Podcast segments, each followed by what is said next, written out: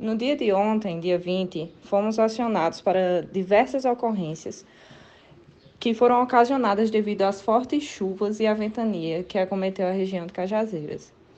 Dentre essas ocorrências, tivemos desabamentos de telhados e paredes, objetos arremessados devido aos ventos e alguns cortes de árvores também, que caíram e estavam impedindo a via pública.